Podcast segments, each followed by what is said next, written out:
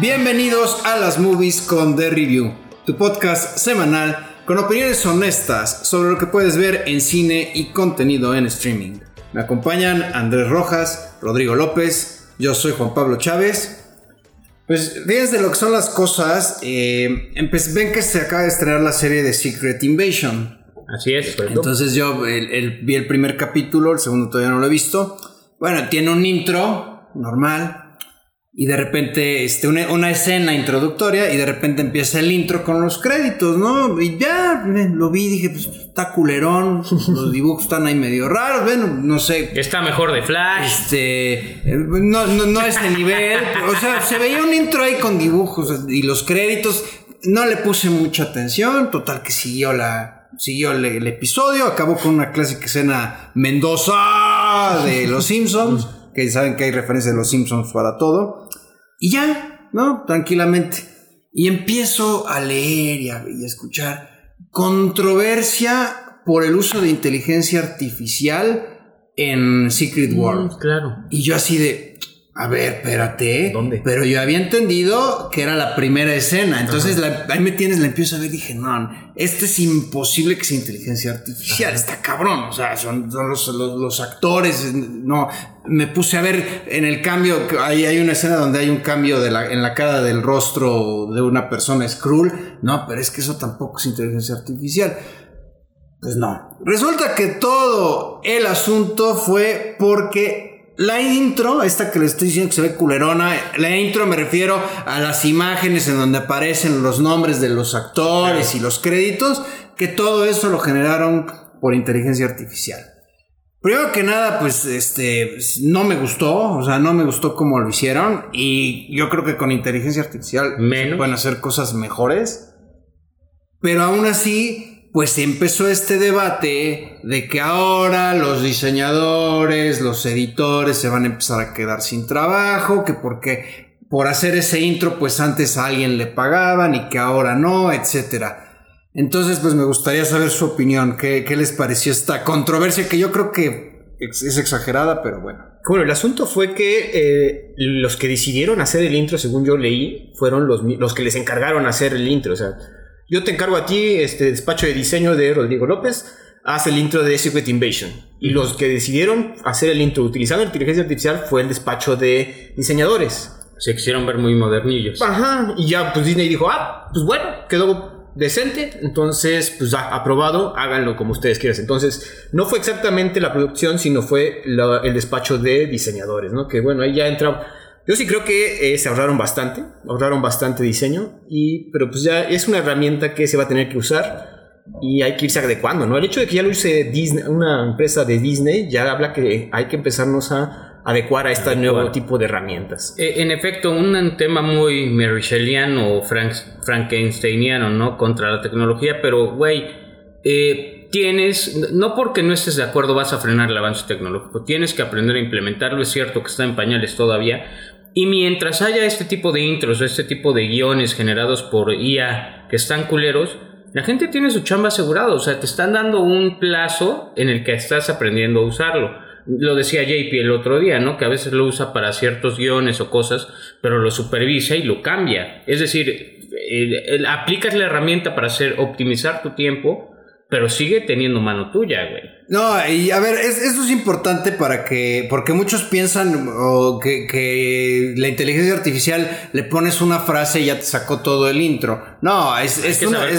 realizar, es, es saber realizar una serie de prompts y, y ponerle las especificaciones, decirle exactamente lo que tiene que hacer. Y la verdad, eso también lleva bastante trabajo. Y hay veces en que el resultado, digo, a mí esta esta intro, pues tampoco se me, hace- se me hizo algo espectacular. Simplemente queda como, para mí, como una anécdota.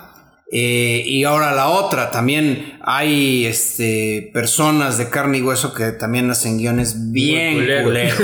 Entonces, digo, en ese sentido, yo creo que va a haber balazos.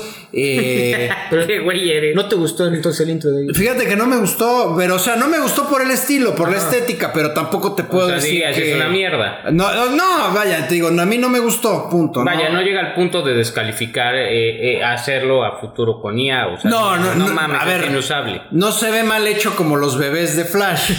No, no, seas mamón. pe- pero está muy cañón llegarle a ese nivel. Pero de- no se ve como hecho. el intro de Daredevil, güey. Exactamente.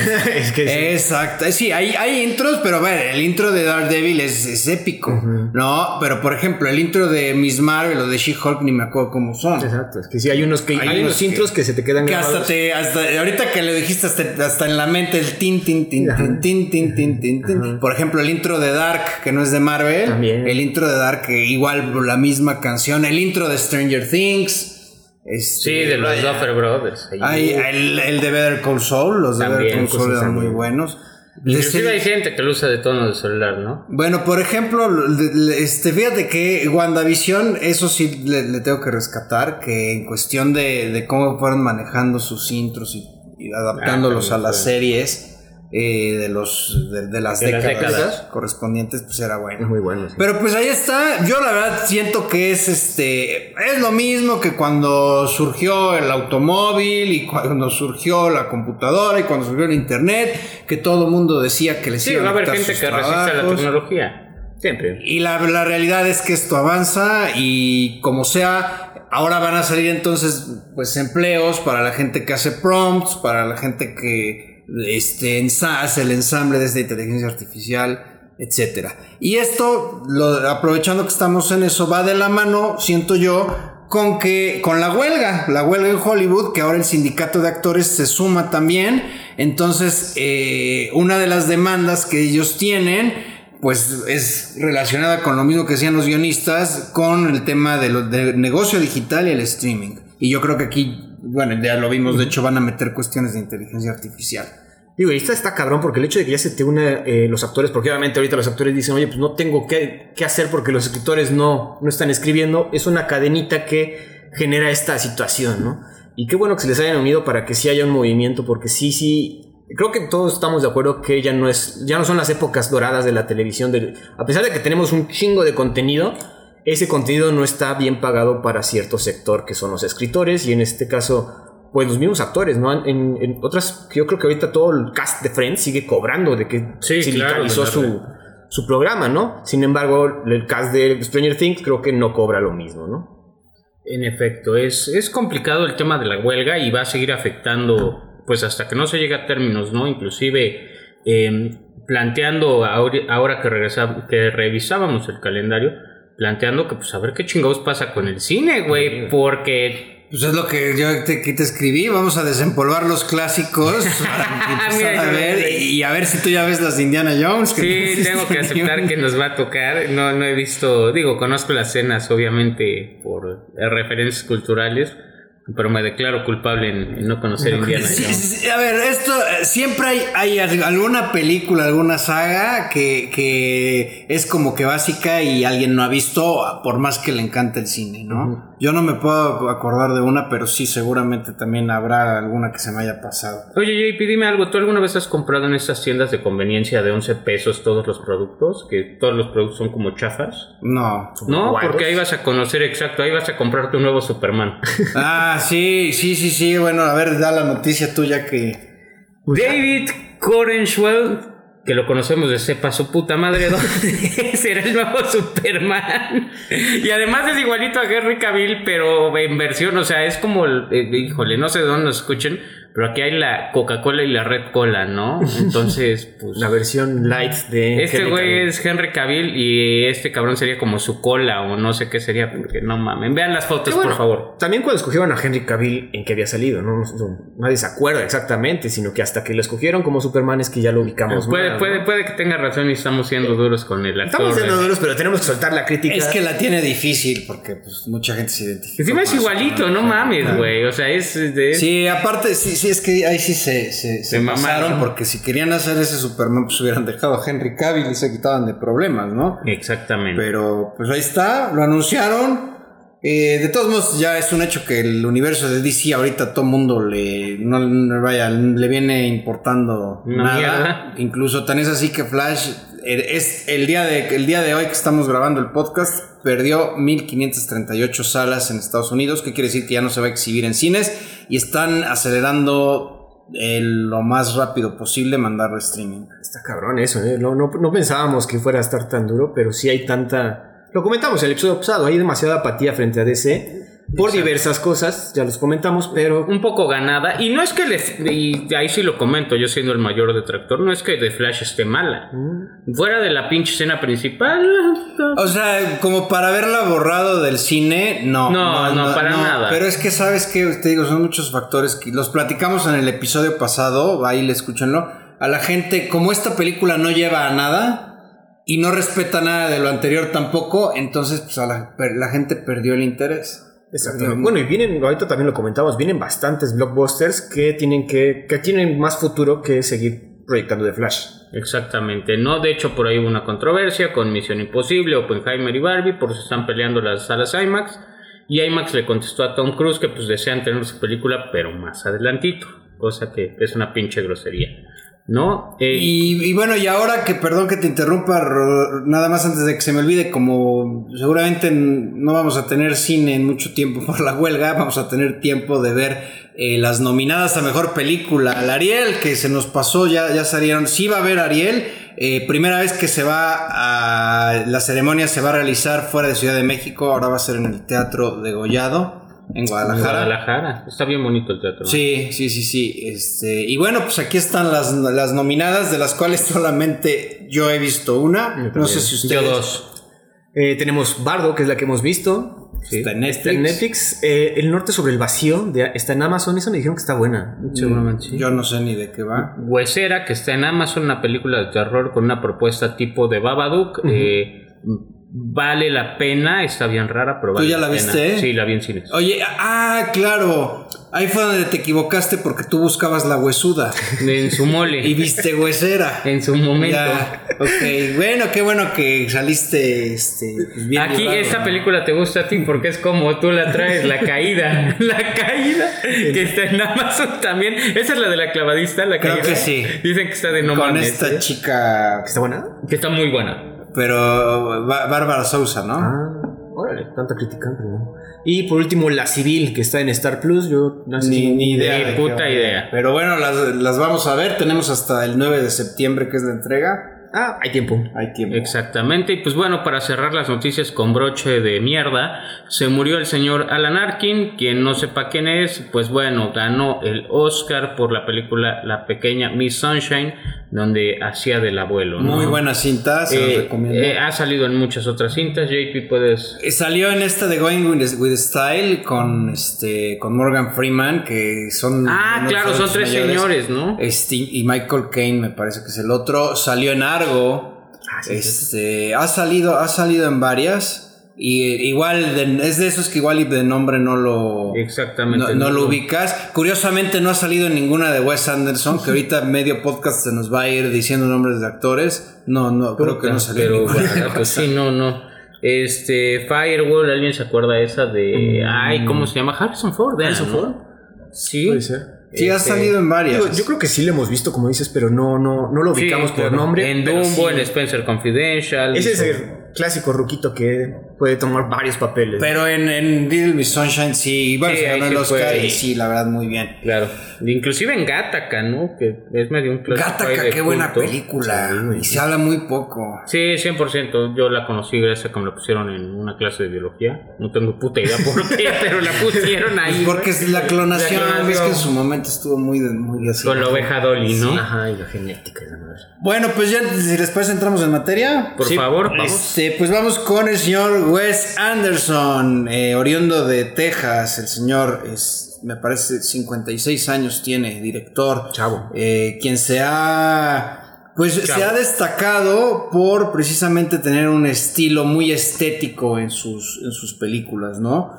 Eh, curiosamente, su primera cinta se llama Bottle Rocket. Bottle Rocket, pero estuve buscando el tema de Bill Murray. No, no, no, lo encontré en el cast. Ah, Bill ¿no? Murray Ah, puede ser. Bueno, es que como teníamos ahí un dato cinéfilo, entonces quizás no. Va, sí, no sé, pero bueno, de todos modos eso lo comentamos. Podemos decir que la mayoría.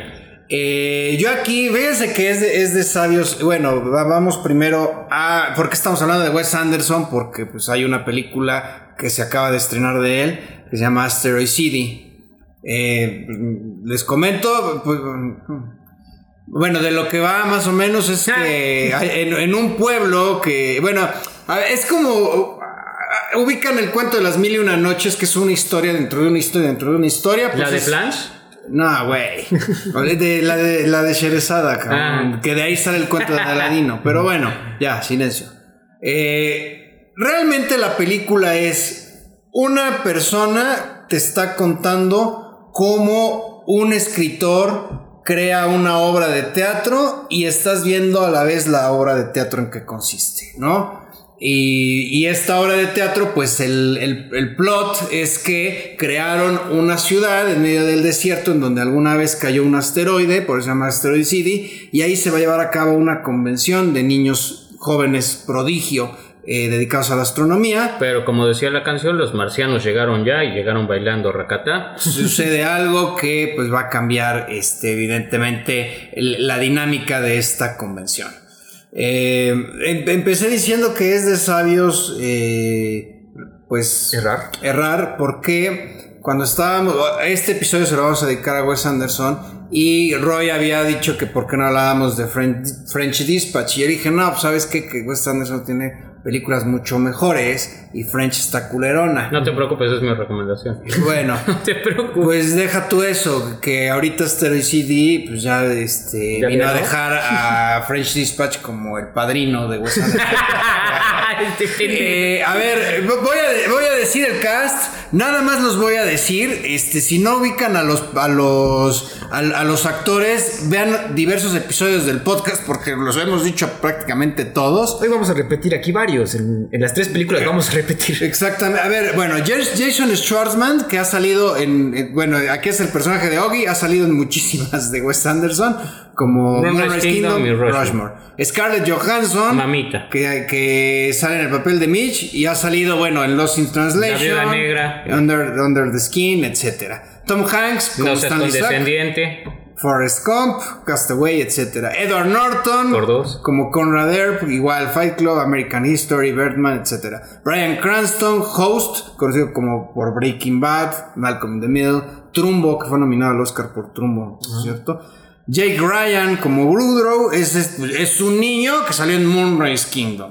Grace Edwards como Dina, que ha salido, esa sí, no es tan conocida en series de TV. Me Y de ahí- esperas la increíble Maya Hawk, que está guapísima, de Stranger Things. De ahí Maya Hawke, Irene Irene Brody. Matt Dillon, de una de mis películas favoritas. ¿Cuál será, JP? La Casa de Jack. Gracias. Steve Carell, Tilda Swinton, eh, Jeff Goldblum, Margot Robbie, Mamita, William Dafoe, que bueno, todos lo conocemos. Sophie Lillis, aquí sí ya empieza. Es la de. It. Sophie Lillis. Y Tony Revolori es el de, del Gran Hotel Budapest. Exacto. Y lo conocemos como el peor Flash Thompson de la historia en Spider-Man. Sí, de Ah. hecho. Yo ya ni me acordaba de que. Lo, lo tengo tan borrado de la mente ese Flash que ni me acordaba que era este actor. Y mira, lástima porque en las, en- sobre todo en la que vamos a ver después, es lo hace Sobresale muy bien. bastante bien. Pero ese Flash Thompson es una basura.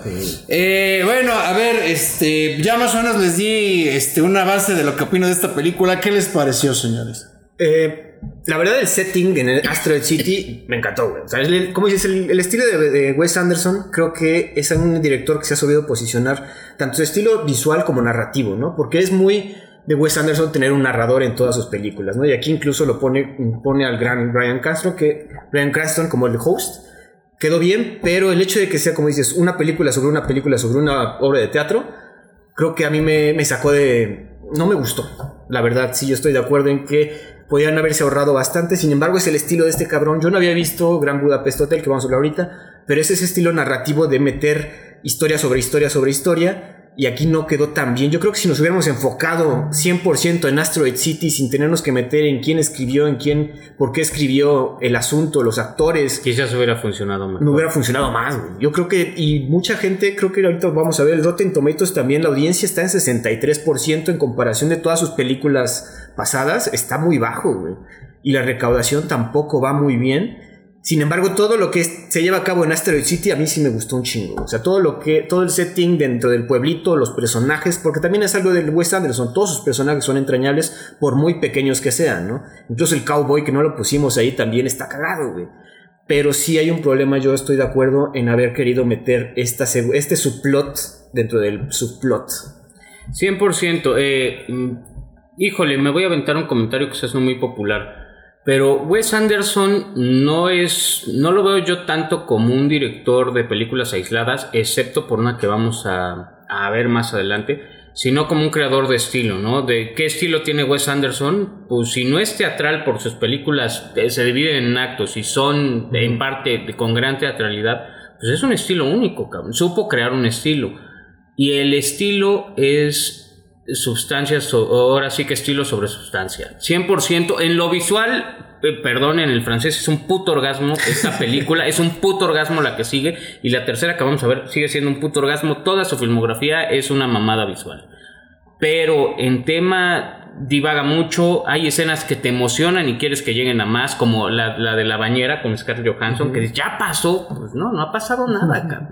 O los marcianos, y realmente siento que esta película no cierra. También yo el problema que tuve mucho con esta película son los diálogos. En comparación con otra. Es muy rebuscado. Es muy rebuscado. Demasiado. Hay una escena con Margot Robbie, nada más tiene ahí una, escenita ella. ¿Te acuerdas qué dice? Dos. Sí, sí, sí. Cuando se están platicando, que, que se está platicando cómo, cómo se conoció. o sea, sabes que está bonita la escena y tiene sentimiento, pero ¿te acuerdas qué dice? No. cabrón. Eso es algo que en otras películas como pues, Moonrise Kingdom, toda su filmografía, como que sí te acuerdas de ciertos diálogos porque no son tan rebuscados como en esta, pero ese problema solo es durante las escenas en blanco y negro. 100%. Eh, a ver, yo, yo, estoy de acuerdo con Roy en el tema de estilo sobre sustancia, pero en esta película. En este No, yo en todas. Porque en las demás, por ejemplo, aquí eh, Wes Anderson empezó con muy buenas películas. Yo creo que fue subiendo, fue subiendo. En, en el Gran Hotel Budapest fue como que el Su pico. pico Luego nos, nos, nos avienta a, este, la isla de los perros. Que todavía dices es animada o se queda igual, pero era animada. De ahí se va a French Dispatch y como que dices, ya le está ganando el estilo a la historia. Ya la historia ya no me está enganchando como en su momento las demás. Pero aquí sí de plano la historia, para mí, la, la, borra. En, ¿Qué problema tiene? Número uno son demasiados personajes. No puede, o sea, yo ahí sí, mi, mi opinión, con ninguno te puedes realmente identificar. ¿Qué pasa cuando tienes muchos personajes? ¿Cuál es el gran reto? Divides el... el, divides la atención. sentimientos. Y divides el sentimiento, exactamente. Entonces te dejan de importar. Dices, a ver, a, a estas niñas, estos niños perdieron a su madre llega un momento en que ya te valió. Es más, a mí ya se me había olvidado hasta el final de la película. pero al final. o sea, este, sí, de repente, ¿qué pasó con la relación, este, amorosa entre, entre... escritor y actor? Nada, nada más te la presentaron y esto a dónde me lleva a ningún lado. Exacto, no cierra, no cierra la trama, es una trama muy mundana y y si no entras, o sea, si no entras en el, Mira, algo que tiene el cine de, de Wes Anderson es que tienes que entrar, ¿no? A ver, ¿quién es de estos 63% de audiencia, ¿quiénes, ¿quiénes están votando? Gente que le gusta Wes Anderson. Porque hay gente a la que si no te gusta Wes Anderson no vas a ver su película, claro.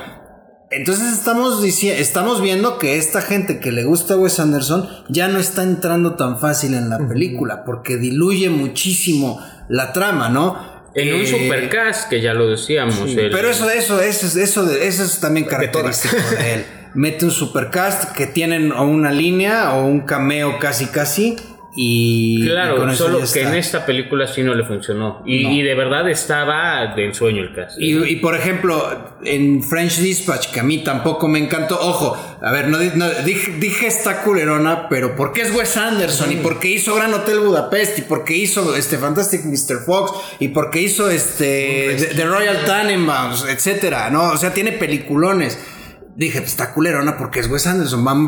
mi comentario fue, vamos a revisar otras. Pero en esta película, sinceramente, Asteroid City me aburrió. O sea, hubo un momento en que dije, no, ya, Creo, creo, creo ya me dejó de importar. Creo que Wes Anderson también sabe cuál es el espectro de sus películas, sabe que está diluyendo un poco. Digo, si vemos French Dispatch es una película larga, me parece que dura 2 horas 20. Ok. Eh, pero eh, Asteroid City dura eh, una hora con 40 minutos menos. Ah, no mames. eh, una hora con 40 Se me hizo minutos. eterna, güey. Gracias. El Gran Hotel Budapest dura una hora con 47 minutos. Súper compacta y chingona. Muy compacta, pero es más dinámica. Eh, y hay una razón. Isla de Perros dura, creo que 1.40. una 1.40. Sabe, sabe qué tiempo puede captar tu atención, pero aquí, eh, pues no, no lo logró con su historia, ¿no? Ay, Pueden quizás como decir que estuvo en, también sufre porque están enclaustrados en un solo 100%. setting. Entonces, cuando en los otros, sus otras películas como que hay más movimiento y hay más, Más acción, más acción, dinamismo. más dinamismo. Aquí como que sí estábamos enclaustrados en Asteroid City, que a mí no, o sea, repito, no se me hizo mal toda la parte que estábamos en Asteroid City, pero esos cortes donde vamos a ver qué pedo con el autor, te como dices, te aburren de repente, Y, güey. y es que hay líneas que no, llega- no llevan a nada, cabrón. Esa de puedo comprar eh, real estate, ¿cómo se dice? Ah, raíces. eso para que veas en una cagado. máquina. Sí, está cagado y me reí, pero no te lleva a nada, güey. O sea, eso es, ya lo decía quién era Roman Polanski, lo de la pistola. Si la pusiste, úsala en otra escena, cabrón. Eso no sirvió. Los marcianos no sirvieron, güey. O sea, No- por cierto, eso sí a mí sí me sirvió. Yo, yo más bien decía que incluso en las escenas de blanco y negro, el mismo actor que es Jason Schwartzman llega a decirle al que es el, el autor, que en este caso es Adrian Brody, oye, no entiendo por qué. Y el, y el- No, el autor es, es Edward Es Norton. Y el director es Ah, Adrian Brody. Adrian Brody le dice, o sea, bueno, que llega y le dice a Adrian Brody, oye, no entiendo por qué hizo esto el, el- mi personaje. Y Adrian Brody dice, no, pues tú hazlo nada más, yo tampoco sé. Yo creo que ese fue el mismo problema que se enfrentó tanto todo el cast de, güey, pues vamos a hacer esto, pero no entiendo. Y la, la última Como la escena- audiencia. Pues sí, digo, y la última escena en blanco y negro donde están todos los actores ahí hablando también no Ah, creo que sí, no esas funciona. escenas no, exacto, sí. no, no, cierran. No, suman a nada. O sea, realmente no aportan a la película. Ve, por ejemplo, en French Dispatch la narrativa es muy parecida, Son- todavía más marcada que en Gran Hotel Budapest en cuanto a... Eh, de actos. Ajá. Eh, son, ah. cuatro, son cuatro mini historias. Y hay alguien que te lo está contando porque se están acordando de, lo, de las historias que vienen en ese en esa crónica en esa francesa. Ahí sí te- tengo que reconocer que lo manejan bien, porque tiene una coherencia y sabes por qué lo están haciendo, por qué están hablando de eso. Eh, Sucede un evento al principio que ya ese es el hilo conductor de por qué está sucediendo todo. Y aquí la verdad es Y que no. además que al ser cuatro mini historias te da bastante dinamismo de brincar de una a otra, ¿no? Aquí no tienes esa oportunidad o ventaja porque estás anclado a Ciudad Asteroide. A, a ver, hay un momento en el que te dicen que, que uno de los creadores murió. Te vale madres. ¿Ves que dicen? Que hay un momento en el que dicen, este, sí, y aquí, ¿quién iba a decir que este señor se iba a morir es al tantos años? Te- te- ni te acuerdas que te valió madre. O sea, no, no, no, no. Desafortunadamente, eh, estéticamente sí está muy bien hecha. Este igual, a mí me gustó el, el setting de que realmente el setting de Asteroid City sí te planteaba que era una obra de teatro. Pero eh, sí, distraía muchísimo la atención el tema de irle metiendo a cada rato la, la, este, la narrativa del, este, de estas partes en blanco y Que negro. otra vez, como dices, en sí no llevan a nada esas partes en negro. O sea, nada más es como de. Así se estaba haciendo, güey. De güey. Fue, fue, fue una. O sea, ya tenías diluida tu trama y tu. tu eh, ¿Cómo se dice? Tu conexión con los personajes espectador a través de un cast muy cabrón en el cual.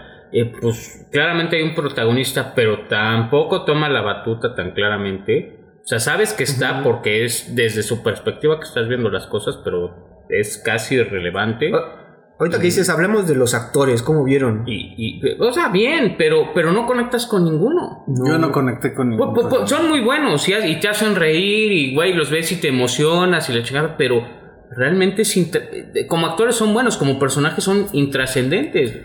Sí, tienen razón, ahorita que lo pienso bien tanto. Bueno, los principales son Jason Schwartzman y Scarlett Johansson, ¿no? Y bueno, y Brian Cranston, porque es el Sí, narrador claro, un narrador, poco, ¿no? pero- digo, y, pero- y- y un poco, digo, un bastante, que el- creo que es el punto, y ahí sí me atrevería a decir que si fue así, pues le ayudó eh, la ciudad. Ajá. Porque es lo que destaca. Pero fuera de eso, no mames, la gente vale madres. Pues sí, la verdad. Incluso Tom, bueno, a mí me gustó mucho Tom Hanks. La verdad, la forma, es la, Sí, es la está primera vez que llega a, a hacer, a estar con Wes Anderson. lo hizo muy bien, pero otra vez nada más llega a ser el papá que está... Cuatro líneas, el abuelo. Cuatro líneas, el abuelo que está ahí, que ni sufren, o sea, también ahí se ve, o sea, se ve cierta melancolía, pero eso es dentro de todas las películas de Wes Anderson. 100%. Cuando aquí tus actores principales tendrían que, que expresar más, más, más, más melancolía y más tristeza, ¿no? Especialmente porque, digo, y cuando la primera escena que te, de las primeras escenas donde te dicen, oye, ¿no les has dicho que ya murió su mamá? Dices, ah, cabrón. Como que eso tendría que ser un shock a Sí, toda sí, la familia. ¿no? Que no pasa en, en esta. Que es el, es el estilo, yo creo, de, de, de Wes Anderson, es pero, no Wes es, pero no le sirve para la, para la historia, ¿no? Exacto. Eh, pues digo, sin más que criticarle o, o alabarle, creo que nos podemos ir a los puntajes. Bueno, ¿qué, qué les gustó de la película aparte fuera de eso? Vaya, los settings, eh, las, eh, las actuaciones hay muchas que te hacen reír, pero no destacan, o sea, líneas Hubiera servido hasta como por como mini mini clips, ¿no? Es que son mini sketches. Son mini Que sketches. así son sus películas, pero aquí hubiera servido más, Es más que desarrollado. Sí, sí, no, es que no, no- demasiados personajes. Es más, Ahora lo sí reto, fueron lo reto algo, y creo que vamos a tener las mismas. Dos o tres escenas memorables de la película.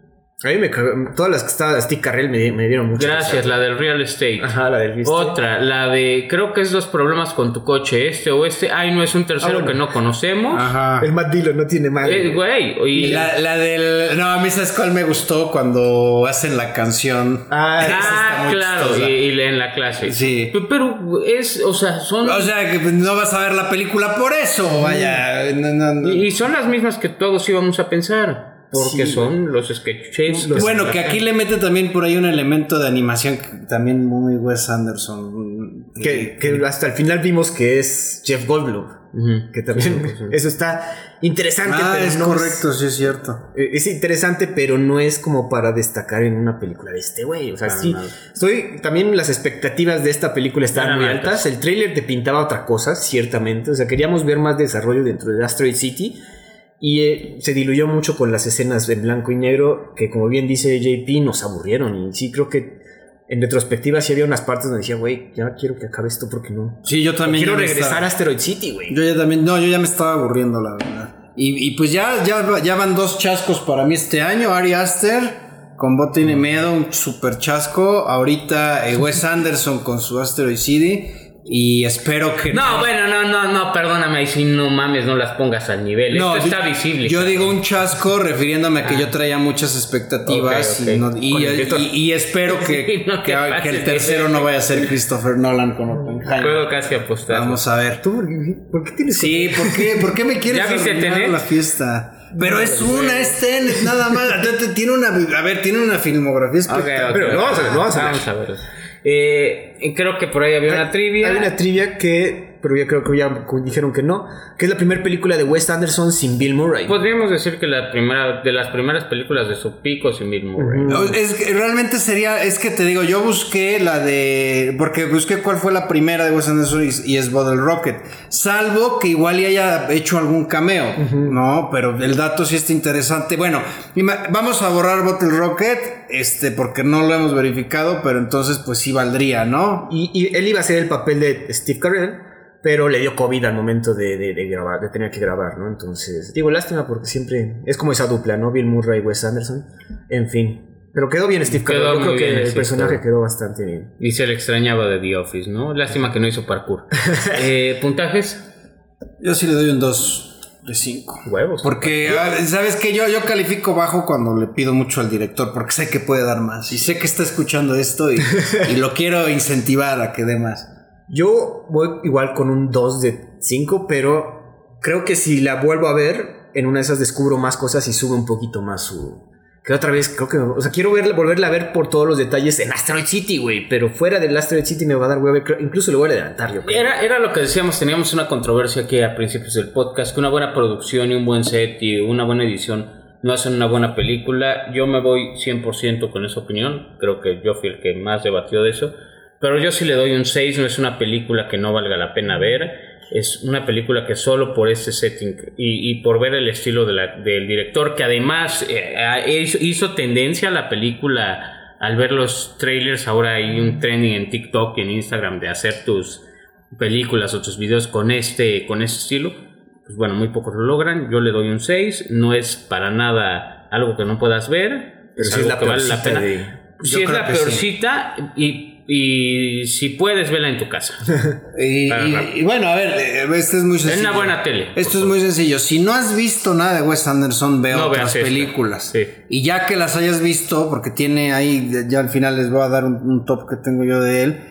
Y si ya viste esas, pues ahora ve este. Asteroid City. Que por cierto, hay un dato muy curioso sobre lo que acabas de decir. Por ahí me llegó, eh, vi la noticia de que Wes Anderson ya está harto de que le manden videos y, e imágenes de, de- de cómo eh, eh, otras películas las estilizan conforme a lo que él hace, ¿no? Que utilizan su estilo Y que lo en a otras. automático. Sí, no, que no le gusta, que no le gusta cómo, o sea, pues, a ver, también pues, el señor mu- muy sangrón, ¿no? Porque son fans que agarran, por ejemplo, Avengers y lo ponen al estilo Wes Anderson. Sí, sí, se me hizo muy mamón Es eso. un tributo, ¿no? Y es gente que te No admira. hay, no hay mejor más halago que la imitación de Yo tengo una teoría que, que el güey debe ser muy obsesivo compulsivo Yo creo que sí. y que también es su estilo. En, en todo el caos que ve al momento de hacer una película, él quiere superordenarlo y que le manden eso como que dice, güey, yo no lo hice entonces por eso no me gusta, güey. Entonces, Pues, Puede que sí. ¿eh? es, es- es más bien eso.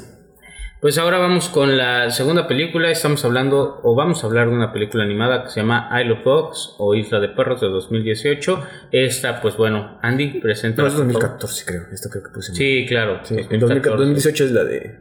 Perdón. Eh, el alcalde de una ciudad japonesa decreta que, con motivo de una epidemia de gripe canina, todos los perros deben quedar confinados en una isla.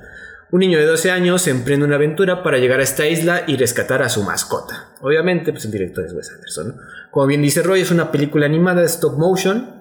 Eh, vamos a decir el reparto. Rápidamente regresan Brian Cranston, Edward Norton, Jeff Goldblum, Bill Murray y Bob Balaban como Chief Rex Duke y Boss con los perros principales.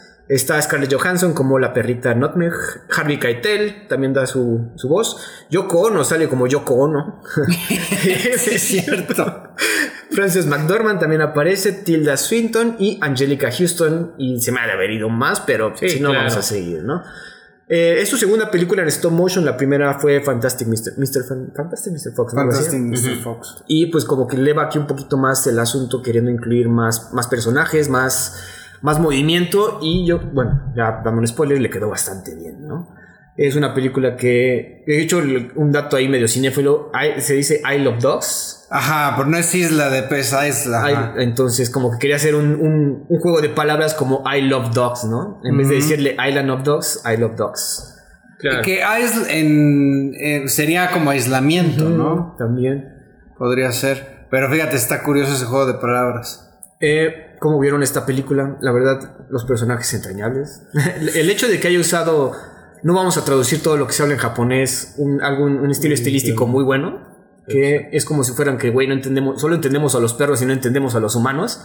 Eh, me gustó mucho. No sé qué más quieren destacar. Yo me voy a ir con una opinión que no va a ser popular en el pinche grupito, más por Juan Pablo, pero es mi película favorita de este cabrón. O sea, ¿Sí? por mucho es, es animada, obviamente, eh, pero el estilo de animación está muy bien. En- si bien no soy de mascotas o de animales, y lo sabe este cabrón, este, empatizas mucho con las mascotas, entiendes qué creemos que deben de sentir y no te aburre en ningún momento. Para hacer que era lo que estaba buscando. Estuvo nominada a algo, Sí, premio Oscar a mejor película de animación, claro, y de verdad merecidísimo si es, eh, No, si no es que lo lo, ganó. lo- lo nominaron. Sí, no no. sé quién le haya ganado, pero vaya que es una enorme película. Esta creo que la puede ver toda la gente, o sea, desde niños hasta adultos, y, y crea bastante empatía con las mascotas. Es, no sé si Wes Anderson tenga mascotas, pero sí creo que es una oda de amor a los perros. y, y- y te mete en ella, 100%.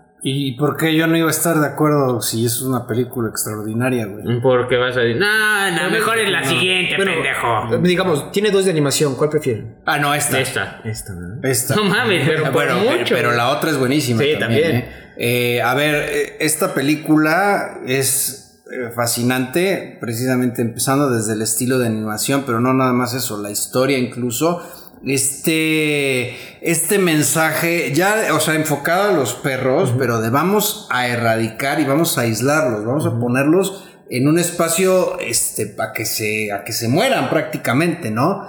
¿Y, y por qué? Pues porque a mí me gustan los gatos, ¿no? O sea, ya desde ahí el mensaje es muy poderoso y no nada más es en el plan eh, ecologista ni en el plan protección animal. Es un mensaje en relación a muchas cosas que, que vemos actualmente de cancelación, de discriminación, etcétera que de repente te vas para acá y lo convierte en una historia de rescate que se vuelve una aventura magnífica. Eh, personajes entrañables. medio James sí. Bondiana, ¿no? Hasta cierto punto. Vaya, aquí los personajes son muy, muy característicos. Te quedas con ellos, empezando con el niño, obviamente. Y pues la verdad es que es eh, buenísima, buenísima. Yo se las recomiendo. A mí me encantó, yo la vi en cine y me parece, eh, pues, espectacular. Digo, y la caracterización, aquí sí como dices, la caracterización de los cinco perros principales de parte de las voces principales, ¿no?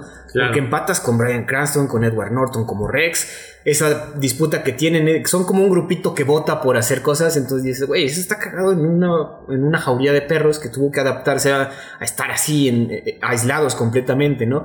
Una parte que yo, eh, cuando, cuando la vi la primera vez, pensé que iban a poner, ya sabes, el clásico, los gatos son malos y la cosa así, claro. algo que no que, hubiera abaratado el asunto, pero aquí no te lo ponen como, ay, los gatos son malos, sino pues, güey, nada más a este cabrón le gustan los gatos y su tendencia medio genocida y para querer apartar, los quiere que los perros se, se queden a, la- deriva, ¿no? Eh, como dice JP, es una película muy bonita, la verdad. Eh, es una historia de, de- un niño también. Yo el niño como que te...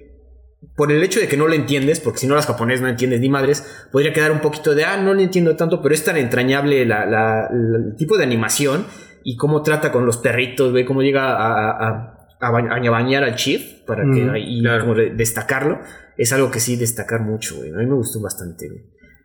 Eh, es, vaya, sí, es, es la película que yo recomendaría si quieres entrarle al estilo o quieres in- in- presentarle a niños una película de Wes Anderson para que se vayan metiendo en este estilo otra vez de un poquito más estilo sobre sustancia, que aquí sí hay mucha carnita, yo me iría por eso. No, bueno, pero a un niño no le vas a poner las demás de Wes Anderson, güey. Pues, ¿Cuál le vas a poner? Moonrise Kingdom. ¿Quién sabe? Trata, o sea, Podría ser Moonrise Kingdom.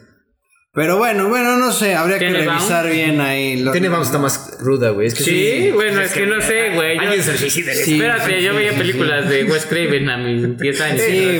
Digo, no estoy Marta y garereando, pero pues sí, güey, ¿no? Oye, y, y curiosamente esta fue la película más, en su momento más larga en stop motion, hasta que después llegó Cubo y quedan empatados. Ah, perfecto. Que, que sí, 101 minutos. Échame el cubo. Eh, como que ahorita todas sus películas de Wes Anderson también maneja como un universo Anderson, ¿no? Sí, Todas sus siempre. películas, tanto eh, Grand Budapest Hotel, son en un universo que, se, que está basado en el nuestro, pero no es 100% el nuestro, ¿no? Digo, aquí es animación, pero tanto Asteroid City como Grand Budapest Hotel trata como lugares ficticios que, podían, que tienen que ver con nuestra realidad, ¿no? Claro. Eso es algo que, pues no, no digo, incluso de Life Aquatic también se me estaba olvidando y no, y no lo habíamos comentado, que también es personajes súper entrañables, ¿no? Esa sí no la he visto para que veas. Ah, ¿no? No. Y bueno, aquí se crearon más de. Se crearon mil muñecos de perros a diferentes escalas para su realización. Y bueno, pues toma obviamente inspiración de, este, de las películas de Estudio Ghibli, de. Chihiro, Totoro.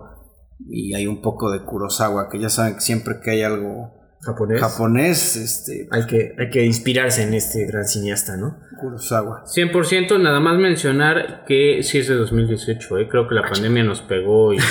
De 2018. Entonces, entonces empató a Cubo, porque Cubo fue, fue, me parece, 2016. Entonces empató a Cubo como la mejor. Obviamente esta película La es... más larga, perdón. eh, eh, ¿Te es- gustan largas? No, no has desayunado, ¿verdad?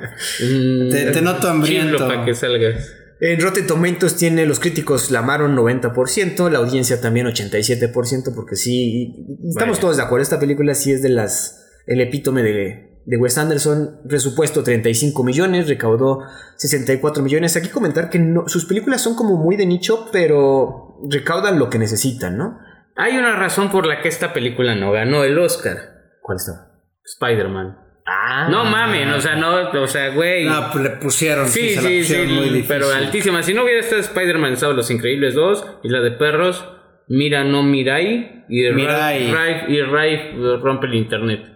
O sea, hubiera arrastrado Ralph 2, ¿no? Ajá. Ghost Wi-Fi, algo así. Lo hubiera arrastrado de no ser por la pequeñísima Spider-Man. Sí, güey, mal pedo, güey. Sí. Si hubiera. Qué bueno. ¿Wes Anderson tiene Oscars?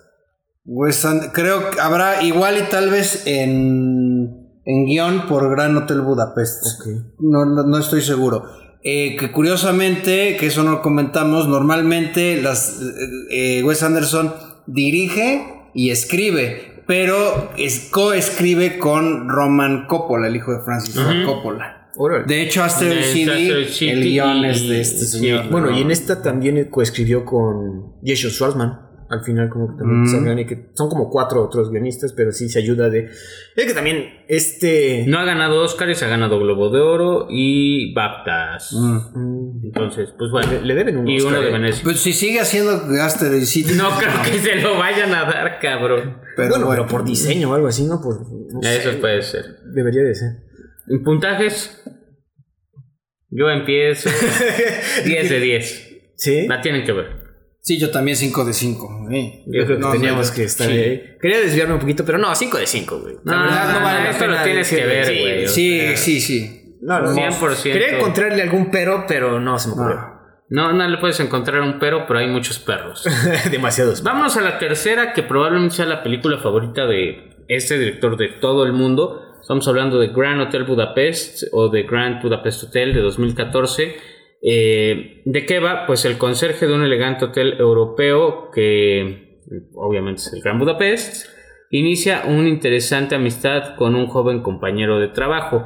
Eh, otra vez el director ya sabemos que es Wes Anderson y la película se divide en segmentos, en este caso ajá, cinco actos. ¿Cinco? Sí, Cinco. cinco y un epílogo. Ajá. Eh, y, y empieza, no es, no es cronológicamente en orden, sino que empieza como un... Es que ahí también aplica otra vez su narrativa de una historia sobre una historia sobre una historia. Que, que ahí no- que aquí sí no tiene Muy bien. tanto que ver. O sea, nada más es como ciertos segmentos. Sí, sí, que no te roban del- es- del es- asunto. son intermedios dentro de... Y, ya, espérate, y hay, la un, in- narrativa. y hay un intermedio muy emotivo. Claro, es que 100%. también eso sí ayuda Y claro, porque se está este, así como que interrumpen la escena porque, eh, o sea, inicia con un señor llegando al Gran Hotel Budapest y Conociendo al dueño. conoce al dueño y el dueño le empieza a contar la historia de cómo se hizo el dueño.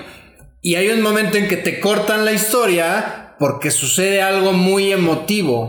Bueno, ni siquiera sucede en la historia. Corta porque te enteras de algo muy emotivo que pasó. Ahí sí está totalmente justificado, Justificado y que te corten. Y es más, no te corta, como que te, te mete avienta, más, sí. te, te, te, te- te hace sentirlo. Y, as- y aparte, y es, y es hasta un truco. Porque piensas que lo que contaron a la mitad lo vas a ver después, entonces te interesas más. Y la verdad es que no, ya, ya al final te enteras de lo que pasó. Eh, en el reparto tenemos a Ralph Fiennes, que creo que es su única película con Wes Anderson. Sí. Eh, como Monsieur Gustave.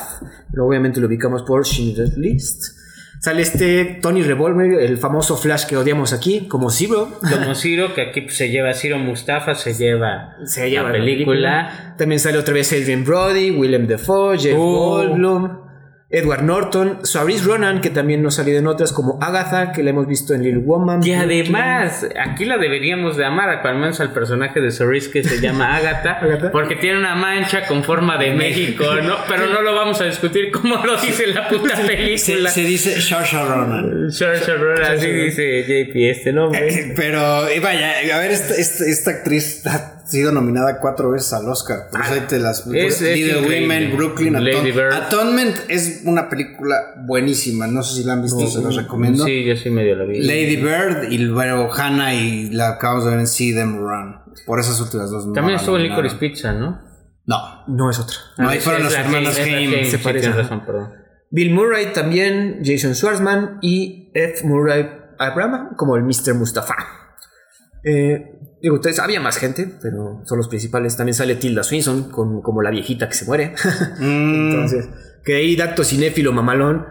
Eh, Wes Anderson dijo, güey, por lo general somos muy baratones, ¿no? En estas películas, pero para que Tilda Swinton parezca viejita, todo el dinero que puedan para que parezca, güey. Y sí, sí, sí se Sí. paga, cabrón, porque hasta después que vimos los, Sí, yo los no sabía créditos, que era ella. yo tampoco. entonces, dato ahí. Eh, como ven, Gran Budapest Hotel, la verdad, yo es la primera, ayer fue la primera vez que la vi. Qué cabrón, güey. O sea, eh, en diferencia de Asteroid City, qué movimiento, qué, qué detalle de, de... Los dos principales obviamente son tanto Monsieur Gustave como Zero, pero todos los personajes tienen que ver y son desarrollados mejor que en la primera que comentamos. No, la- es, es- es precisamente todo lo opuesto a Asteroid City. Aquí sí, es, si te das cuenta, es una narrativa muy parecida, porque te están contando la historia, pero qué manera de darle dinamismo, qué manera de mostrarte la dinámica, la relación entre, entre esta mancuerna, entre los dos personajes que son los principales, qué manera por de interesarte en los secundarios, dígase eh, eh, Edward Norton como un policía, dígase Saoirse Ronan como una pastelera, dígase Adrian Brody como un mi- millonario este de- de- Ojete. des- despreciable. 100%. Eh, El, el William Defoe como un hijo de la chingada. Willem güey. Dafoe. Qué bien le quedó ese. Oye, esa escena de. Fíjate, les voy a decir algo muy curioso. Yo esta película la vi en cine. Me acuerdo que me encantó. Y ahora que, que estábamos, este, que, hicimos- que vimos el, el guion, ya no me acordaba y la volví a ver. Dije, no, qué, qué, qué preciosura. Esa escena del, del monasterio Está es increíble. buenísima. Es buenísima. ya no me acordaba. todas, o sea, la, la de- la del teleférico. pero ve, ve, es, es- pues es parte de, porque con Sí, el teleférico claro. llegan para allá. O sea, pero ve, ve la diferencia. Estamos hablando de escenas entrañables, Bueno, ¿no? Se nos olvidó ponerlo, pero también sale Harvey Keitel en la escena de la cárcel, güey, como el, el malote, malote que ayuda a escapar a Claro, Monsieur Gustave. no lo reconocí tanto, También, güey. ¿no? Está peloncito y mamado el hijo de la chingada. ¿no? Eh, toda esa escena también de la cárcel muy cagada. un poquito de sueños de fuga, ¿no? Sueños de libertad. Ya no sé cómo Ah, le llamen. Shawshank Redemption. güey. Yo por eso las digo en Sí, inglés. gracias. para- Este, un poquito reminiscente esa mamada. ¿Por qué? Eh, la escena de la carta. Ah, sí, claro. Sí, sí, sí, sí, sí. No, realmente tiene elementos espectaculares. Cuando regresan al, Al hotel. al hotel. Bueno, Owen Wilson también sale. También sale Owen Wilson, O sea, claro. todos los actores salen en estas películas, vaya. Eh, este- El detalle al final de la sociedad de las llaves. Ah, Ah, está está Toda esa escena de conectarse, güey, está cagadísimo. Que de- muy, muy, este. John Wick. ¿no? Eh, exacto, es muy de Continental. Me ganaste el comentario. Sí, no, la verdad es que muy, muy bien la película. Este, no te pierdes. La, el cierre que tiene también está ahí sí, Súper emocional. exactamente. Y sí sientes algo. ¿Por qué? Pues porque en toda la película te desarrollaron los personajes y crearon esa empatía, esa relación espectador-personaje, ¿no? Y como dices, te lo, te lo narran, no te lo muestra exactamente y aún así el golpe está cabrón. Claro. güey. Exacto. Es, es una película que gracias a su dinamismo, porque eh, vas brincando un poquito de la relación del conserje con este Casanova, diría yo, Monsieur Gustave, a una trama sobre una herencia, a un Un cuadro, cabrón. O sea, el, el cuadro también tiene un chingo que ver, güey. a un, pues a un tema de un asesino, que, que esta quizás sería mi única crítica, a un asesino ahí medio maquiavélico, que pues realmente todo está muy caricaturizado. O sea, el personaje de William Defoe que me encantó, es una caricatura. Pero pues eso es muy Wes Anderson. Pero, exacto, Todos pero los muy- personajes son, son caricaturas. A ver, Es esto de, muy- de cómo, cómo el, el- le enseñan a Cero que tiene que ser invisible y pasa y todo eso. Esa escena, e- eso, Muy bien y las hecho. escenas, eh, eh, perdón, es muy caricaturesco el estilo de este, de este director y, y caricaturizar a sus personajes, pero otra vez, en lo visual es una pasada. Las escenas que hacen de, de plano hacia, hacia abajo, del hotel, cuando ves las alfombras, cuando ves las charolas, cuando no, no, no, o, o el frente del hotel, cabrón, cuando, cuando abren y se ve todo el hotel abierto. Es que aquí también, precisamente el set y la, la- la historia le permite explayarse. Soy Wes Anderson a la máxima potencia. Y son varios Y- sets increíbles. Y bien aterrizado. Por eso aquí sí es estilo y sustancia, ¿no? Sí, es- Quizás en Asteroid City el set no le permitía tanto. Porque pues es un set muy austero. Qué bueno, en- ahorita, bueno, ahorita que lo mencionas, como que también en Asteroid City abusó mucho de los paneos rápidos, ¿no? Sí. Entonces, aquí hay, en todas sus películas lo maneja, pero en Asteroid City, ahorita que dijiste, eh, no hay tanto dinamismo a pesar de eh, que su estilo, estos giros rápidos. Y aquí, por ejemplo, se me quedó muy grabado que muchas escenas son movimientos laterales, ¿no? Eh, la escena de que, güey, vamos, agarramos la escalera. para que veas los para que veas los, los detalles En la, en la escape de la cárcel agarramos la escalera y avanzamos así cinco personas que ni te, ni te pensabas que iban a ser cinco personas, pero el estilo de, de movimiento te, te- te invita a seguir viendo y dinamismo 100%. una, una escena que demuestra a mi gusto el, el cariño al detalle es esta del museo cuando le cierra la puerta y caen los dedos y los recoge y ves cómo están perfectamente marcadas las, las huellas de sangre y no las muevo. De verdad es un detalle muy cabrón. Tampoco lo puse, pero también sale Jude Law como el escritor, que también es un papel súper chiquito y de hecho es como si fuéramos nosotros el que nos está contando la historia, pero también destacar su trabajo, ¿no? Muy teatral otra vez, muy caricaturesca todo el, Y- y- el plot y los, y los personajes, pero... No, es que iba a decir Jeff Goldblum, pero aquí está. Es que ahorita me acordé por lo de los dedos. Sí, güey, son un chingo de personajes y todos, todos, todos, ocupados. Aquí sí todos tienen cierta relevancia. 100%, güey. Incluso Bill Murray, que es como nada más poquito, El- pero aún así es el chief de la sociedad, ¿no? ¿Cómo, cómo, a ver, JP Trivia, ¿cómo se llamaba el perfume que usaba en Gustav? No me acuerdo. Leo du algo, güey. No, no. ah, nadie quiere decir, ¿verdad? Porque van a decir prestas, Lord de Panache. Y no, no presto nada, culeros. Váyanse a la verga. Fue lo único que se te quedó. De la- tú, tú lo, lo anotaste así. Lo, lo- No, es que sabes que aquí. me llamó la atención porque decían que se ligaba pura roca y dije, no, esto no es una coincidencia, este culero. Y con la referencia de México dije, este culero buscó la palabra, güey. Ah. De, panache, güey. Sí, güey, no, no, no puede ser coincidencia. Pues ahí está. Eh, no, ¿qué quieren comentar? Bueno, yo nomás quería comentar otra vez la, la dupla Ralph Fiennes con Tony Revolori.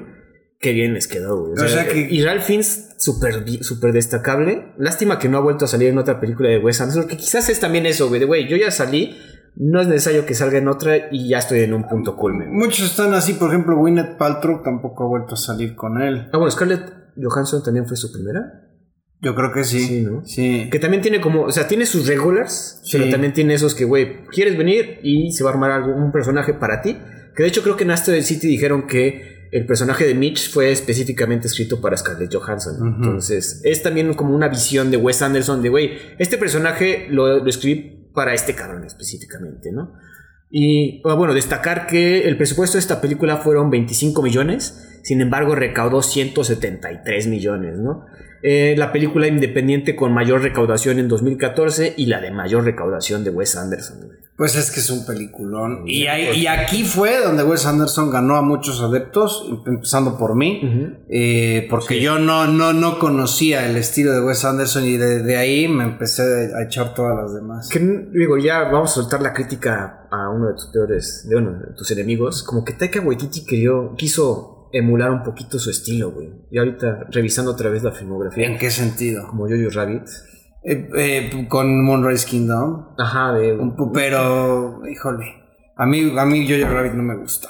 A mí me encanta. A mí también me gusta, pero ahorita viendo toda esta filmografía de Wes Anderson, sí siento que Taika Waititi quiere copiar ese estilo que no le queda. Pero en qué sentido. Pero estético no. No, estético no, pero como de personajes cagaditos que tengo por ahí botados por todos lados que quieren hacer algo y desarrollarlos un poquito. Pero pues por, pero Taika Waititi, ¿qué ha hecho, cabrón? Además de las de Thor, que ni siquiera están tan buenas, y Jojo Rabbit. bueno, quizás me estoy basando más en Jojo Rabbit que en- Sí, y puede que sí, este, que son, bueno, pudiera ser un poco, sí, que, que se haya inspirado en, en el estilo, pero es que Taika Waititi es- es de las peores farsas de cine. Eh, No me atrevería a decir eso. A ver, ¿por qué no, güey? Jojo Rabbit también me encanta. Por una. Pero es que nada más es una, sí cierto, güey. O sea, Sí, yo pero fuera de Thor no, no le hemos dado chance, güey. Bueno, no le he dado chance, A ver, pues junta el varo y ponlo a hacer una película, Perdón, a ver qué te este, sale, güey. eh, eh, intermedio. Eh, No le hemos dado chance. Ay, cálmate tú, señor intermedio. productor. No, no, no le hemos dado chance porque no tiene más, güey. por Júzgalo eso. cuando lleve 10 y No, todo eso. a la ver, mierda. no es un huevón, a cabrón. ver, Ari, relájate. Ari, Ari Aster lleva tres películas, salvo que la cagó en esta última. Pero la cagó. Y las tres muy buenas, güey. Sí, no. A ver, este, Midsommar, Ajá, Hereditary. ¿Y es su tercera? ¿Sí, sí.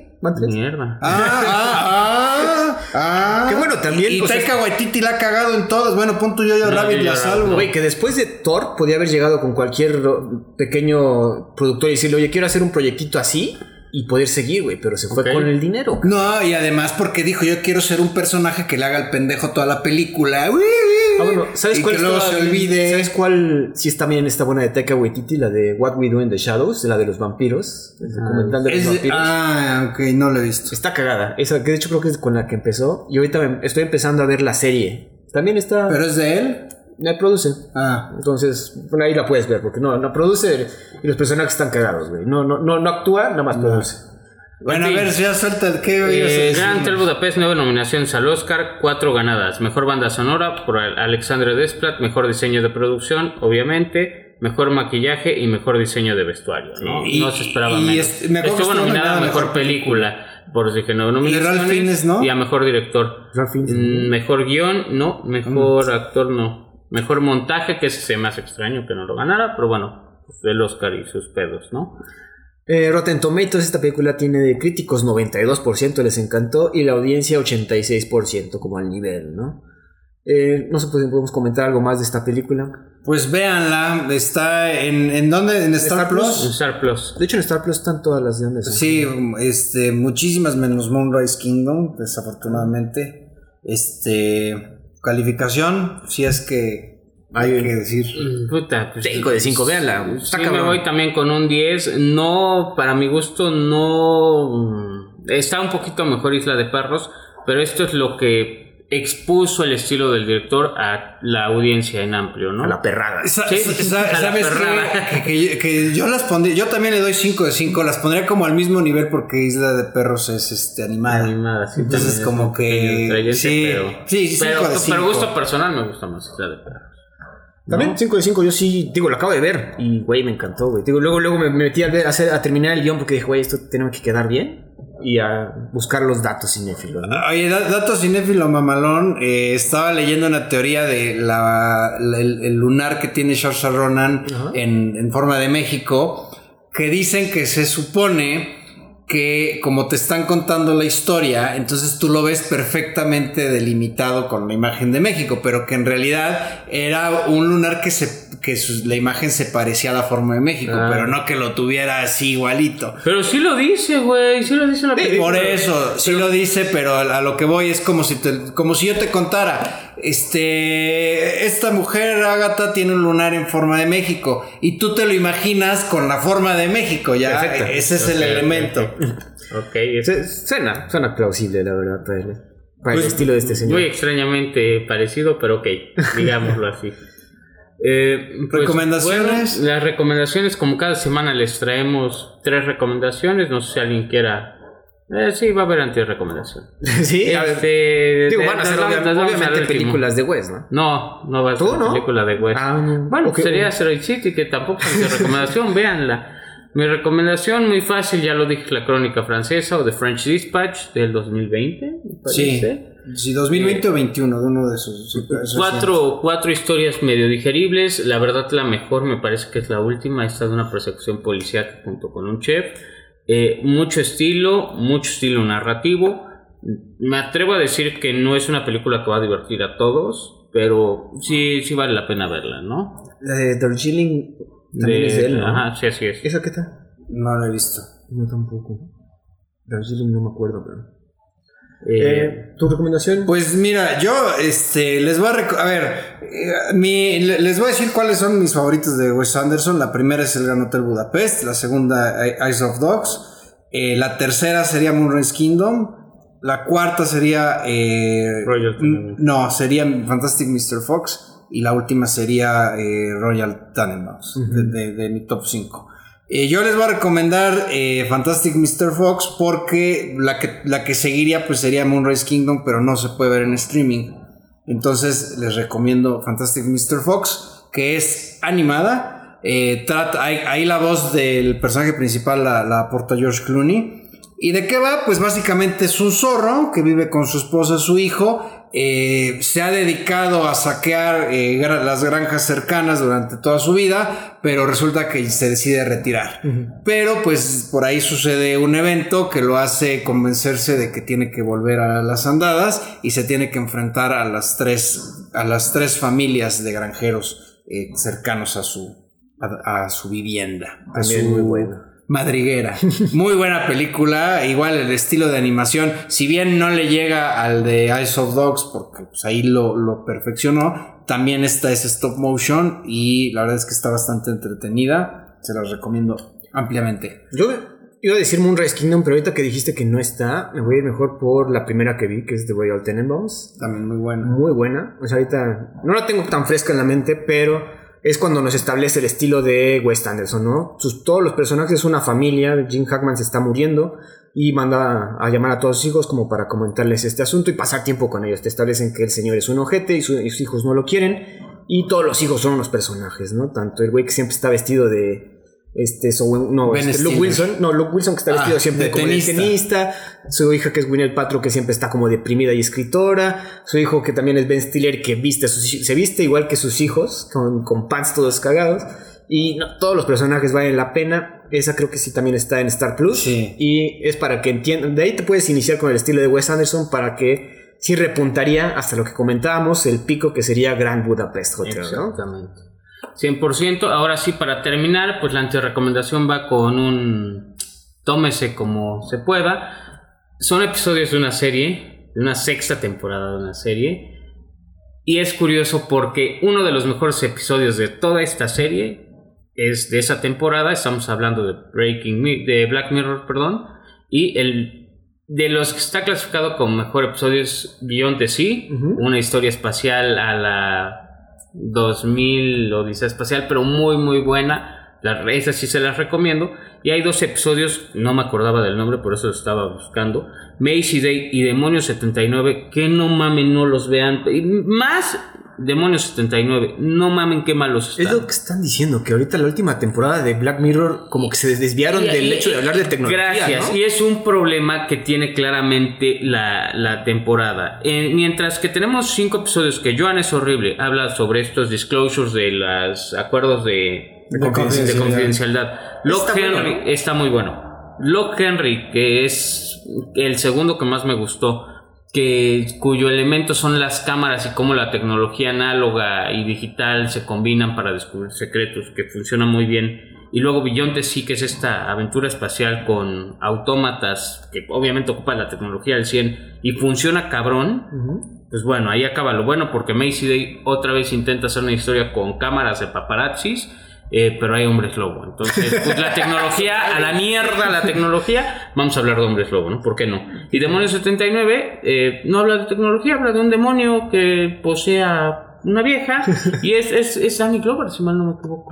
Ah, caracterizado como alguien del grupo Boney M, que es muy recomendado. Pero este Pep- estos dos episodios son una mierda, no los vean, se van a enojar. Es una pérdida de dos putas horas de su vida porque uno dura una hora 14 minutos y otro 40 minutos. Oigan, No los ¿us- ¿ustedes no veían esa serie que se llamaba Viernes 13? La serie. Que era. ¿Viernes qué? Sí, sí. Mientras más la maman, más la crece. Yo por eso me callé. güey. Sí, ya ya, sabía, ya, ya, ya, ya, güey, cuando pregunta algo este cabrón no le contestes, güey. Yo por eso no le contesto. Oye, no, esta serie era, trataba de. Era un, este, un señor que tenía una tienda de antigüedades, pero todos estaban este, endemoniados. 13, no, no, no era neta el... No, así se llama, búsquenla. Es, es que ahorita me acordé. Entonces se le pierden las antigüedades y de lo que se trata la serie es que tienen que ir este, recuperándolas. Y cada antigüedad tenía este, una maldición. Que, por ejemplo, me acuerdo, había una que eran unos guantes de boxeo. Entonces lo que hacía Voy es a que la se Ricky los- Morty, ¿no? se los ponía el, Ah, el usuario y soltaba una sombra que boxeaba y si él se quería, este, quería matar a alguien o quería golpearlo, algo así, pues la sombra hacía el trabajo. Había uno de unos, eran de estas, es- eran tres, de estos changuitos que uno se, se tapa los oídos, el otro este, la boca el otro los ojos.